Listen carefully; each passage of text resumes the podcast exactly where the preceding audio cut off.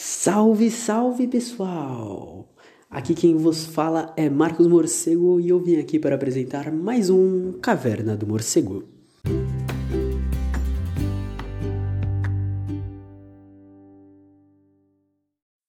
E aí pessoal, como vocês estão? É, estamos aqui para inaugurar mais um quadro, um quadro de notícias. No seu domingo eu trarei algumas notícias da semana é, vão ser todos os tipos de notícias. Vou tentar trazer de uma forma mais simples, de uma forma mais direta, para informar o seu domingo. Para, putz, tem fantástico? Tem fantástico. Mas você vai ouvir a Caverna do Morcego porque é mais da hora. Chega mais e cola com nós. Bom, pessoal, eu gostaria de começar o programa pedindo um minuto de silêncio por todas as pessoas mortas por atividades da Polícia Militar e esse em especial é por Misael Fernandes da Silva, de 13 anos, morto enquanto dormia, em Chorozinho, no Ceará.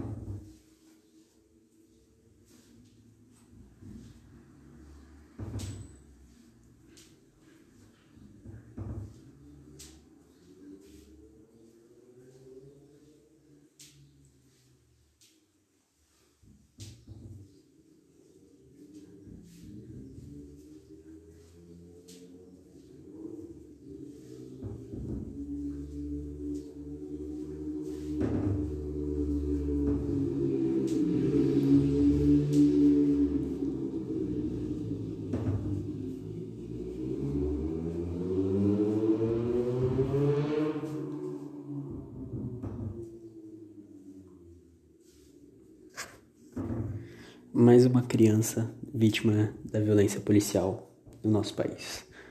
A polícia que mais mata e que mais morre no mundo.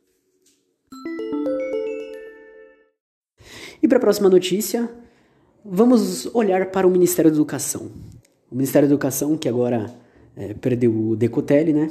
Não pôde, não pôde assumir, teve como um nome da próxima candidatura de Renato Feder, economista, empresário, defende a privatização das escolas, é contra a existência do MEC, é contra o, MEC, né? Talvez no formato que ele seja hoje, mas é contra. É, ele também é acusado de sonegar 22 milhões de reais. Os apoiadores do Bolsonaro não querem que ele pegue este cargo devido ao forte apoio que ele deu ao Dória, ao forte investimento na campanha de Dória. Antes mesmo de assumir, já enfrenta uma resistência para entrar. Este governo, nesse quesito, no quesito ministérios, está sendo uma loucura. Eu nem vou me aprofundar, porque senão né, a gente vai entrar em todos os ministérios e analisar tudo o que está acontecendo. Mas aparentemente é uma rotatividade ali, cada um fica quatro, cinco dias e vai trocando. E vai, vai alternando. Porque Sim, realmente eu não entendo. Os, os ministros, antes eles pelo menos assumiam, faziam diversas cagadas e saíam. Hoje, eles não estão mais nem conseguindo assumir. É, a gente está num nível muito louco, muito louco. Mas como nem tudo é notícia ruim, tivemos um movimento, um novo movimento, agora com negros armados, no estado da Geórgia, pedindo a remoção de uma escultura racista próximo a Atlanta, que é o berço do movimento dos direitos civis. A remoção, que é, a remoção pedida é a remoção do Memorial Confederado de Stone Mountain, que tem uma altura de um prédio de nove andares, e são representados o general Robert E. Lee, o presidente confederado Jefferson Davis e o general Thomas J. Stonewall Jackson. E por que eles querem a remoção de uma estátua que estão representados os confederados? Os confederados eram majoritariamente do Sul, pessoas que lutavam contra a abolição nos Estados Unidos, pessoas que foram fortemente contra, pessoas que estipula, estipularam leis mais rígidas. É, também são pessoas que no pós-guerra civil atacaram comunidades negras. Então a comunidade negra, que atualmente é maioria na cidade de Stone Mountain, está pedindo a remoção dessa estátua. E até agora não obteve resposta. Lembrando também que os confederados, até onde a gente sabe da história, são os fundadores da Ku Klux Klan. Então, pô, existe toda essa questão histórica e antes de vir aqui, ah, mas não tem que remover essas coisas e não sei o que, e blá blá blá. É, minha opinião é que se é algo representado em um museu, que é algo simplesmente para retratar a história, ok. Mas quando é algo representado em um parque, algo representado em uma praça, é muito mais uma exaltação daquela parte da história, daquelas pessoas em si, e não da história que elas representaram, do que é, uma, uma coisa para você relembrar a história, para você nunca esquecer daquilo. Além de que não esquecer de certas coisas ou ficar lembrando constantemente pode ser prejudicial. Imagina como que é para uma pessoa negra ficar o tempo todo que vai a um parque vendo o rosto de pessoas que lideraram ataques contra sua própria raça. Não é um bagulho, oh, tá de boa, é um bagulho pesado.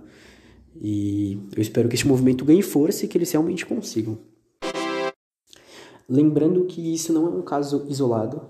Aconteceram remoções nos Estados Unidos, aconteceram tentativas, aconteceram pichações, outros países removeram, é, né, aconteceram casos parecidos em Inglaterra, Itália, Bélgica, e aqui no Brasil está rolando um projeto para a remoção dessas estátuas. Não sei se vai passar, não sei como, ando, como está o andar da carruagem, mas existe isso. Infelizmente, a gente está indo pela via legal, que a gente sabe que é totalmente estragada no Brasil, mas eu acho que é um primeiro passo de confrontamento com, com a população que, que, não, que não vê o, o que essas estátuas realmente representam, ou que tenta não ver, né? Porque às vezes, muitas vezes enxerga, mas tapa os olhos.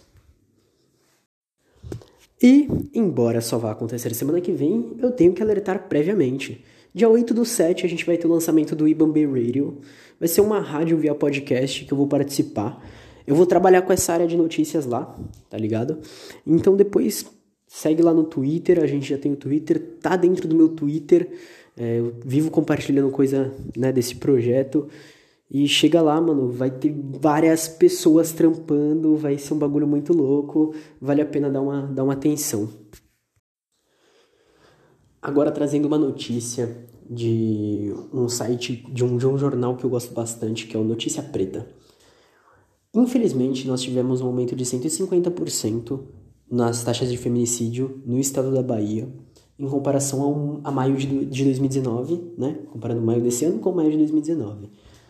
Infelizmente, subiu de 6 para 15 o número de assassinatos de mulheres, e o motivo era justamente querer o término da relação. É um fato, sim, que tem que ser tem que ser prestado atenção, sabe? Ainda mais porque a maioria são mulheres pretas. E aí, meu, por que isso? É, como é, diminuir isso? Como lutar contra isso? Eu acho que são perguntas que a gente sempre deve se fazer, sabe? E só que também houve um, uma diminuição no registro de violência doméstica. Porém, contudo, entretanto, as autoridades acham que é por causa da pandemia ocorreu uma subnotificação. Então, é, temos que ficar atento, temos que, que olhar com, com mais, sabe, mais compaixão e ajudar a procurar soluções, sabe, ajudar a mudar esse panorama. É isso. E como no dia que ocorreu foi o dia que eu criei o podcast, eu acabei não falando, a importância da mobilização do break dos apps.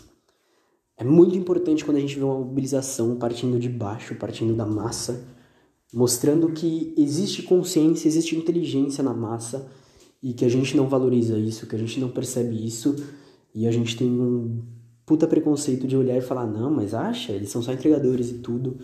Mas acima de tudo, eles são pessoas, eles pensam e meu, foi um projeto sensacional, foi um movimento muito da hora. E já estão encabeçando outro, outro protesto. Foi um protesto forte, foi um protesto que deu muita gente. É, eu fico pensando sempre, né? Putz, como será que aconteceria isso se a gente não tivesse em pandemia? Porque, meu, estaria todo mundo na rua, seria um movimento muito forte.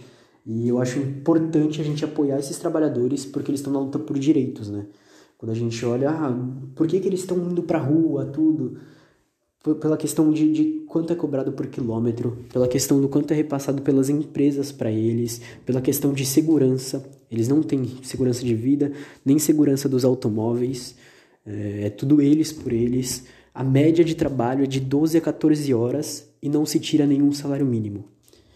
É, com as taxas de desemprego que a gente está no país, com a informalidade, é muito importante que esses trabalhadores, que são uma maioria pretos, pobres, é, é importante que a gente apoie que eles consigam os direitos deles, sabe? É importante a gente estar tá nessa luta, é importante a gente trocar as ideias com os trabalhadores, lembrando que iniciou um movimento entregadores antifascistas que pode somar demais na nossa luta pela democracia, na nossa luta pela real democracia, na nossa luta contra o governo.